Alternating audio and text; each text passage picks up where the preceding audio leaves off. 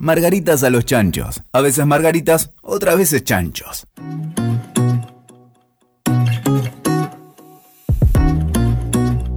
Bienvenidos a Margaritas a los Chanchos, un nuevo episodio donde hoy finalmente escucharemos la voz de la última Margarita que faltaba presentarse, la doctora Romina Lipster. Romina es pediatra, investigadora, una apasionada de la comunicación, de la divulgación científica, pero no solo eso, Romina, además de ser una médica recibida en nuestra honorable universidad pública, recibida de la UBA, tiene varios posgrados y maestrías en el exterior que ya nos va a contar un poco y hoy es, entre otras cosas, varias cosas, mentora en el MIT en proyectos de innovación en salud.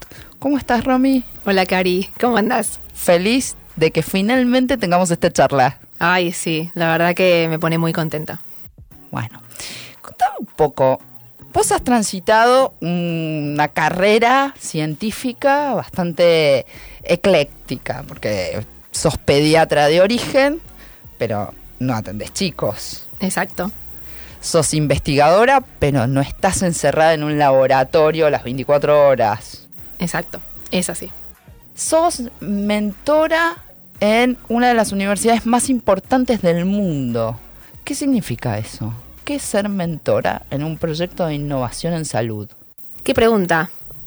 Mentora, yo creo que si hay algo muy importante en el desarrollo de carrera es tener un buen mentor. Mentor es alguien no solo que te ayuda, te guía, sino que te abre las puertas a mil oportunidades. En salud hay un montón de problemas, un montón de necesidades y hay mucha gente que se le ocurren muy buenas ideas. Entonces, tal vez al que se le ocurre una idea le falta alguna pata para poder llevarla a cabo y de esa idea desarrollar un proyecto, un producto, una intervención. Y a través del recorrido que tiene uno, de la red de contactos, de eh, todo lo aprendido, uno puede aportar un granito de arena para que esa persona levante vuelo, brille y pueda llevar adelante su idea. Uno no, una tampoco. Ella puede hacerlo, solo ella. Romy, especialista en vacunas, que implica que has dedicado gran parte de tu recorrido profesional a investigar sobre cómo hacer prevención en salud. La prevención ocupa gran parte de tu eh, desarrollo. ¿Por qué? Porque si hay alguna intervención, la más, te diría, costo efectiva es la prevención. Viste que siempre dicen es mejor prevenir que curar. Bueno, eso tiene todo el sentido del mundo. Primero porque vos estás logrando que esa persona se pueda desarrollar con su máximo potencial. Prevenir significa que no tenga que enfrentar una enfermedad que no solo lo puede matar, sino que tal vez no lo mata, pero le deja secuelas, le ocasiona un montón de dificultades. Las enfermedades tienen un impacto enorme, enorme en la persona, en la familia, en la sociedad, en el contexto. El impacto, obviamente, cuando uno lo mide, en impacto, por ejemplo, cuántas personas se mueren, cuántas personas tienen complicaciones, pero también cómo le impacta incluso a nivel de la vida familiar de esa persona. Entonces, cuando uno puede prevenir que todo eso le pase, pues es lo mejor que te puede pasar en la vida, porque te permite crecer sano y poder alcanzar tu máximo potencial. Cuando nosotros pensamos en vacunas, decir vacuna es decir prevención, porque la vacuna lo que hace es protegerte para que si te chocas o si te enfrentas con una determinada enfermedad muy grave, esa enfermedad no te mate. Eso para mí es una de las cosas más importantes. Las vacunas son, después del agua potable, la intervención que más vidas ha logrado preservar. Y si nosotros nos ponemos a pensar, las vacunas hacen que no, digamos, salvan 2 a 3 millones de vidas todos los años es increíble el potencial que tiene. Lo que pasa es que muchas veces, como la vacuna implica ausencia de enfermedad, es muy difícil de medir y es muy difícil de ver. Entonces, hay una, una frase que a mí me encanta, que, que es de mi mentora, justamente de, de Estados Unidos, que es Catherine Edwards, que es una de las personas que más ha impactado en el mundo de vacunas en el mundo. Y ella siempre dice que las vacunas han sido víctimas de su propio éxito. Porque al haber logrado que muchas enfermedades ya no circulen, la gente más joven no las conoce. Entonces no las percibe como un riesgo real. Y dicen, ¿para qué me voy a vacunar si total, sarampión? No hay sarampión. Polio. No existe. Entonces, cuando uno piensa en eso, las vacunas han, han logrado prevenir y disminuir la mortalidad de tantas enfermedades que no se perciben más como un riesgo real. Entonces, prevenir implica eso. Implica poder darle a la persona la posibilidad de crecer sano porque no se enfrenta y no se enferma a una determinada enfermedad. Lo que dijiste, que las vacunas y el agua potable, que ya lo hablamos en varias oportunidades, como en realidad los números no me los vas a dar vos, porque yo no los tengo en la cabeza.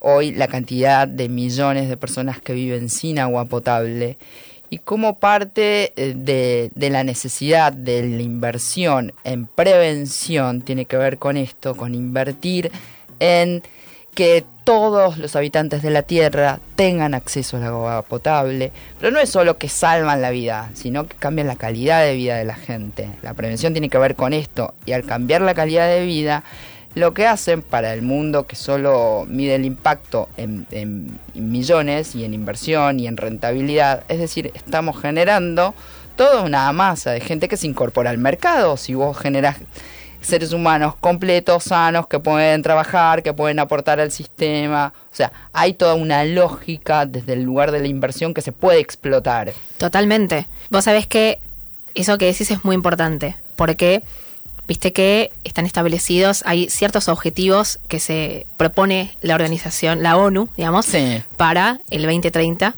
Y de estos objetivos, que son los objetivos de desarrollo sostenible, mucho tiene que ver con esto que decís. Tiene que ver con erradicar la pobreza, tiene que ver con salud y bienestar. Entonces, cuando nosotros pensamos, esto es lo que se propone, ¿cómo estamos yendo hacia eso? ¿Lo vamos a lograr? ¿Qué nos falta? Digamos, ¿qué, qué necesitamos? Y cuando uno piensa en lo que vos decís que tiene que ver con la financiación, en realidad nos falta un montón, porque por más que organizaciones, gobiernos, eh, filantropistas pongan plata para para, para llegar, digamos, a ese objetivo, todavía hay una brecha que cuánto se es la calcula brecha? ¿De cuánto es la brecha? Dos trillones de dólares. Se calcula que para lograr los objetivos de desarrollo sostenible eso en plata. hace falta un montón de plata, pero sí. y ahí viene lo que vos ibas a decir, más allá de la plata, hay una cuestión que todavía es más importante y que es la brecha de innovación. ¿Por qué? Porque nosotros sabemos que hoy si te dijera, el 70% de la población vive con menos de 10 dólares este, al día. Ahora, la mayoría de los proyectos de innovación que se hacen están dirigidos al otro 30%, a los que viven por arriba de eso. O sea, 7 de cada 10 habitantes de este mundo viven con menos de 10 dólares. Exacto. Y la mayor parte de la inversión de la plata que se pone para investigar y para buscar soluciones es para el 30% que puede pagar. Exacto. Que ya tiene un estándar de vida sostenible. Exactamente.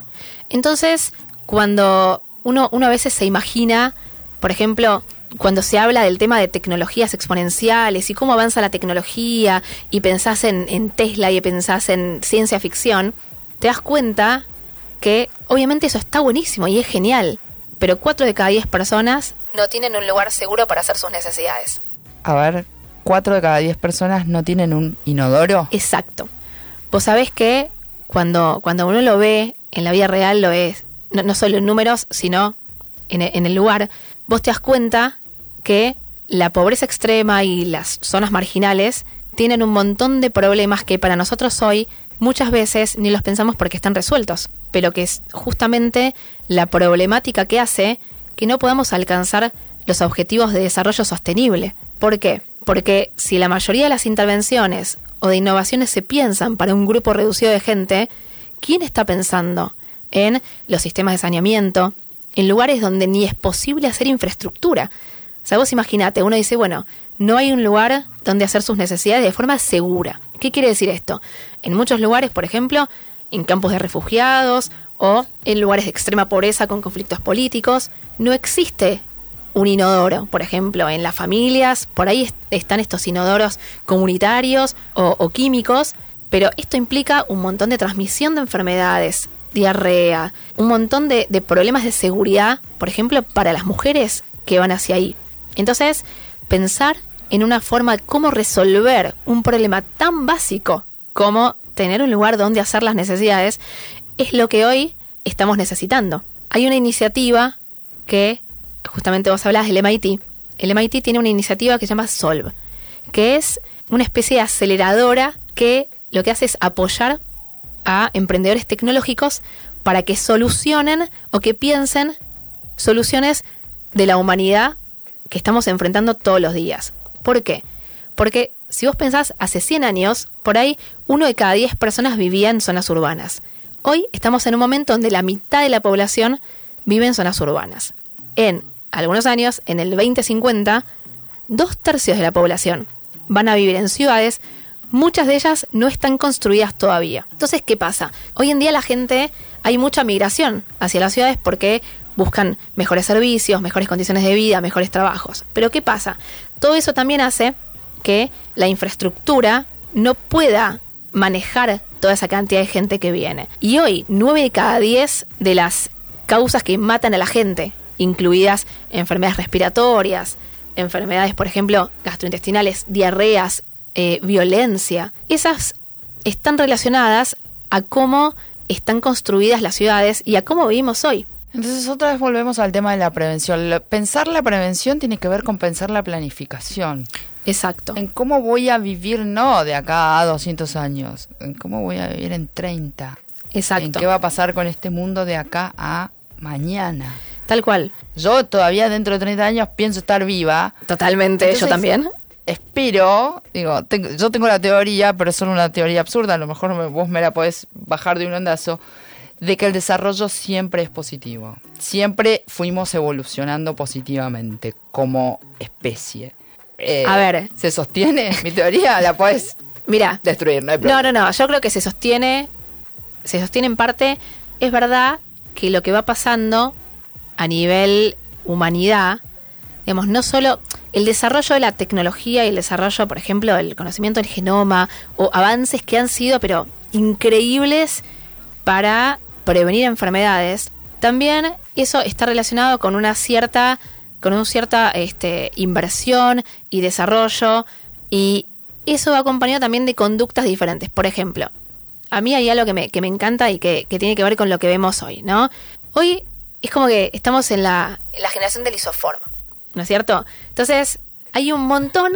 De nuevo, a ver, en la generación. Claro, del isoform, ¿no? en ciertos lugares donde vos, por ejemplo, no sé, está, ves a la gente con alcohol en gel y tipo todo limpio, todo pulcro.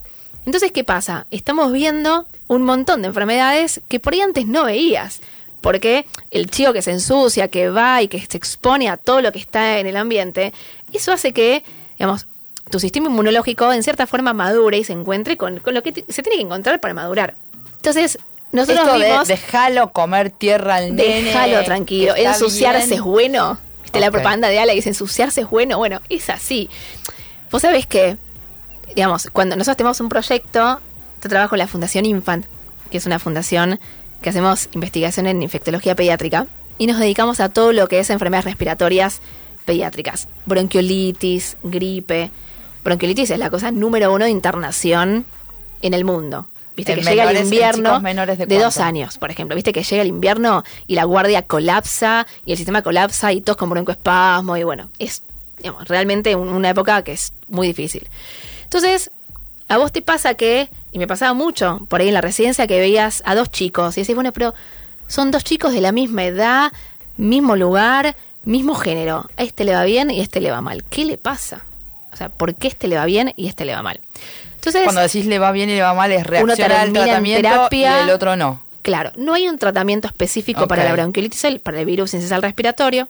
Están varias vacunas que estamos... Todas las porquerías que yo les di a mis hijos en su infancia primaria eh, fue inútil, a Ver, seguramente les diste mucho amor Y eso es muy importante. Eh, eh, mucho puff y mucho... Pero, digamos, porque también el conocimiento va evolucionando. Y al principio se creía que darles el, El de beta 2 a todos los chicos era lo que hacía, pero de repente hoy te das cuenta haciendo investigación. Y por eso es tan importante hacer investigación. Porque vos te vas dando cuenta si esto sirve o no sirve. Pero para darte cuenta si sirve o no sirve, tenés que hacer un estudio diseñado, llevado a cabo muy rigurosamente, con una metodología muy particular. Entonces, si, digamos, vos puedes ser el que sigue la guía o el que hace la guía. Entonces, hacer la guía de tratamiento o seguimiento implica hacer un esfuerzo y tener que hacer un proyecto. Entonces, Bueno, volvamos ahí, a ese punto que, que yo, perdón, te interrumpí. Sí. Este, soy Mirta, interrumpiendo. No hay problema. Escúchame. O el chico que responde de una manera y el chico que termina en la guardia internado en terapia intensiva. Exacto. ¿Cuál es la diferencia ante bueno, parámetros parecidos de vida? Entonces, a eso, a eso venía lo que, lo que contaba, ¿no? Que cuando vos ves, al principio decías, bueno, no sé, puede ser porque este chico iba en una zona de pobreza y puede ser que este chico por ahí no vive en una zona de pobreza. Bueno, puede ser. Pero con el avance de la tecnología y con, digamos, obviamente el conocimiento de la genética y un montón de cosas, nos permitió entender, por ejemplo, que hay ciertos chicos o ciertas este, personas que tienen cambios muy chiquititos en determinados genes, por ejemplo. Entonces, tener una mutación muy pequeñita en un determinado gen que codifica y que produce una determinada proteína, te genera que por ahí respondas diferente a un estímulo externo y que te vaya bien o que te vaya mal. Entonces decíamos, bueno, bárbaro. Pero entonces, aquellos que tienen la mutación le va mal, pero los que no la tienen le va bien. Pero no es así. Vimos que si vos tenés esa mutación y vivís en una zona pobre, quiere decir de por ahí este muchos hermanos que comparten habitaciones por ahí entre 5 o 6 chicos, donde ciertas condiciones hace que por ahí tengas más, digamos, por ahí no suciedad en el ambiente, pero que sí o sí compartas más exposición a determinadas cosas, tener esa mutación en ese ambiente te protege. Si tenés esa mutación donde llega el chico y le, limpian eh, con alcohol en gel, entonces el chico nunca se expone. Bueno, eso, tener esa mutación en un ambiente clase este, media, si no quisiera, esa mutación lo perjudica. Entonces, ni siquiera ya se trata de entender el genoma, sino es la interacción del gen con el ambiente. Entonces hay un montón de cosas que nosotros vamos modificando a medida que vamos conociendo, investigando y aparecen cosas que por un lado son buenísimas, pero a veces por el otro son deleterias o no son tan buenas. Entonces, cuando vos me decís el tema de la evolución y el desarrollo, si siempre es bueno, todo tiene, es un, es, digamos, lo bueno y lo malo. Porque, digamos, por ejemplo, cuando vos tenés a los chicos que nos ensucian, que nos exponen, bueno, obviamente el chico necesita porque somos seres humanos y nuestro cuerpo está hecho para eso. Entonces, eso también va asociado a un montón de otras cosas. Por eso es tan importante entender en profundidad qué es lo que pasa. No todo desarrollo está asociado con, Con algo bueno y con el bienestar. Muchas veces no. Entonces, son cosas que uno tiene que trabajar y tiene que ir descubriendo. Es interesante lo que decís porque además, cuando vos no vivencias una situación, digo, como cuando no vivís sin agua potable, eh, sin cloacas, cuando no estás... eh, ¿Sos capaz de diseñar soluciones para la gente que está padeciendo esa situación? Digo, eh, es más probable que surja la solución, la respuesta o el- el- la idea potencial de, de un, un proyecto vinculado a gente que está eh, pensando el bienestar general desde un lugar de resguardo o in Bueno, situ, digo, en, en terreno. Lo, lo que decís, eh, para mí es fundamental. Digo, uno puede hacer un montón de talleres de creatividad y empezar a pensar en soluciones, pero la realidad es que que vos tengas el problema ya hace que por ahí estés pensando y que y tener herramientas para que te ayuden a pensar, digamos, una solución simple a un problema complejo es hay que entrenarlo muchas veces, pero por ahí tenés que entrenarlo en el lugar donde está pasando el problema. Por eso, un poco hablando del tema de, de- de esta iniciativa del MIT, se habla mucho del tema de lo que es el Open Innovation, que es la innovación abierta. Y es justamente tratar de que las ideas innovadoras lleguen de todos lados, O sea, incluso, y más todavía importante, de los lugares donde está pasando el problema. Entonces, poder trabajar in situ, en el mismo lugar que está ocurriendo el problema, con la comunidad, y que empezar a hacer talleres con esa comunidad para que empiecen a pensar las soluciones a sus problemas. Por ahí salen ideas brillantes porque son los que lo viven. Entonces, es muy importante fomentar y potenciar toda esa creatividad que ocurre saliendo de las instituciones académicas típicas. Nosotros estamos acostumbrados a que la mayoría de los proyectos y de, ideas vienen o de universidades o de institutos de tecnología o este, digamos, de, laboratorios de investigación, pero muchas veces hay que salirse para ir hacia donde están los problemas y meterte con la comunidad y pensar con ellos. Y las organizaciones que hoy tienen las herramientas para salirse de su burbuja, romperla e ir al territorio.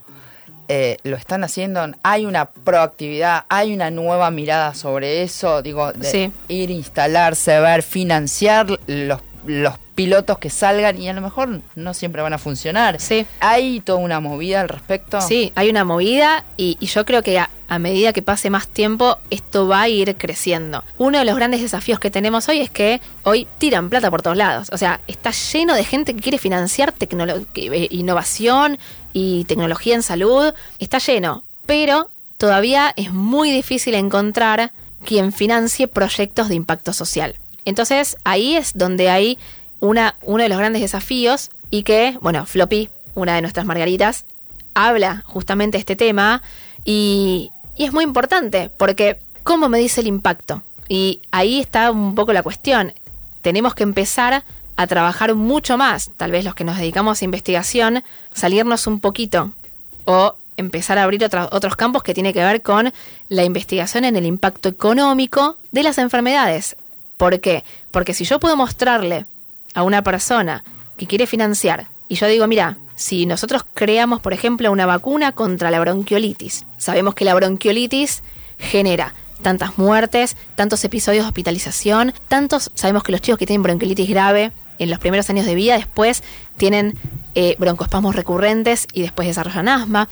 Entonces, no es incluso el, el impacto que puede tener el agudo, sino también a largo plazo. Entonces, si yo puedo medir concretamente cuál es el impacto económico no solo directo al sistema de salud, sino indirecto a la familia, a la sociedad en su conjunto. Si yo sé medirlo, por supuesto, yo justo en este momento estoy haciendo, a veces pienso y, digo, ¿cómo, ¿cómo es que terminé haciendo estudios de impacto económico? No lo sé, porque la, vida te va llevando a, a escenarios inimaginables, pero en este momento yo estoy trabajando con tres proyectos muy importantes que son financiados por eh, Paz, que es como el brazo de vacunas de la Fundación Gates, que son pedidos por la Organización Mundial de la Salud. Trabajo con eh, el, London School of Public Health and Tropical Medicine. Dale, eh, desaslanos un poco, desaslanos un poco. Es el Instituto de Londres que hace medicina tropical y salud pública. Y son todos proyectos que están orientados a medir el impacto económico. ¿Y que son? Específicamente para el virus incisional respiratorio, que es el principal causante de la bronquiolitis, principal causa de internación en el mundo en los niños. Entender cuánto le cuesta esto, más allá de cuántos chicos se mueren, cuántos chicos tienen y se hospitalizan por año, cuántos chicos tienen secuelas, cuánto cuesta. Entonces, cuando exista una intervención, yo puedo mostrar y agarrar y decirle, bueno, mira, si a vos la vacuna te cuesta esto, vas a ahorrarte esto. Entonces, a través de modelos de costo-efectividad, vos tenés una herramienta más para poder apoyar esto. La vacuna hoy cuesta 100, de acá a 5 años vos te ahorraste millones. mil.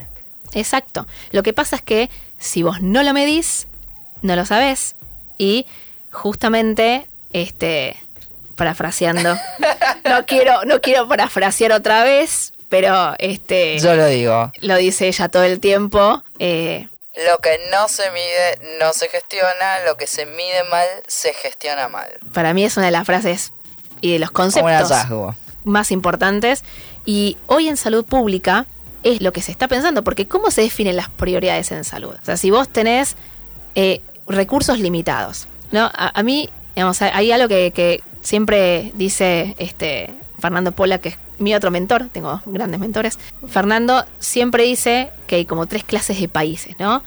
Y vos tenés los países ricos, donde compran las cosas y las cosas llegan a quien las tiene, las necesita. Los países muy pobres, donde no se compra, obviamente no llega. Y están los países del medio, donde se compra pero no llega. ¿Nosotros? Tal vez. no sé si te ves identificada. Esto es, digamos, pura coincidencia. Pero lo que suele pasar es fallan un millón de otras cosas. Falla la logística. Entonces, hay un montón de factores que por más que vos tengas el dinero para comprar, tenés que pensar en, bueno, ¿qué va a pasar después? Entonces, bueno, es muy importante entender cómo medir el impacto. Y cada vez hay más gente, por suerte, que está eh, empezando a desarrollar en cómo medir el impacto de determinadas intervenciones para conseguir que más gente financie estos justamente programas para innovar. Lo que no se hace por humanidad se hace por dinero. Midámoslo para ir a buscar el dinero de esos señores y poder dar soluciones para la humanidad. Romy, como siempre, aprendo hablando con vos, es un placer enorme. Estamos llegando al final de, de, este episodio de Margaritas. ¿Querés decir algo más sobre tu trabajo, sobre Romina, sobre lo que quieras? A ver, ay, qué difícil, qué sé yo. Me parece que yo siempre pienso, hablando de, digamos, de un poco cuando miro para atrás, y yo cómo llegué a hacer lo que estoy haciendo. Vos me decías, no sé, esto, cómo estoy haciendo estudios de impacto económico y no sé. Y, decía recién que mi mamá me dice, ay, ¿te acordás cuando eras pediatra? O sea, es como que es muy loco, parece otra vida, pero por ahí si pudiera decir algo es que la vida te sorprenda. O sea, que uno por ahí no, no hacer la carrera convencional muchas veces está, está lleno de desafíos, pero de oportunidades miles de hacer cosas que te apasionan y que tal vez si uno por ahí genera algo bueno, que tengan un impacto en la salud o en la, vida de la gente. Bueno, una margarita pasó, una margarita que no genera impacto en su metro cuadrado, sino en el metro cuadrado de cada uno de nosotros. Espero que lo hayan disfrutado tanto como yo. Fue un nuevo episodio de Margaritas a los Chanchos. Nos pueden ubicar en todas las redes y hasta la próxima. Gracias. Escuchaste Margaritas a los Chanchos. WeToker. Sumamos las partes.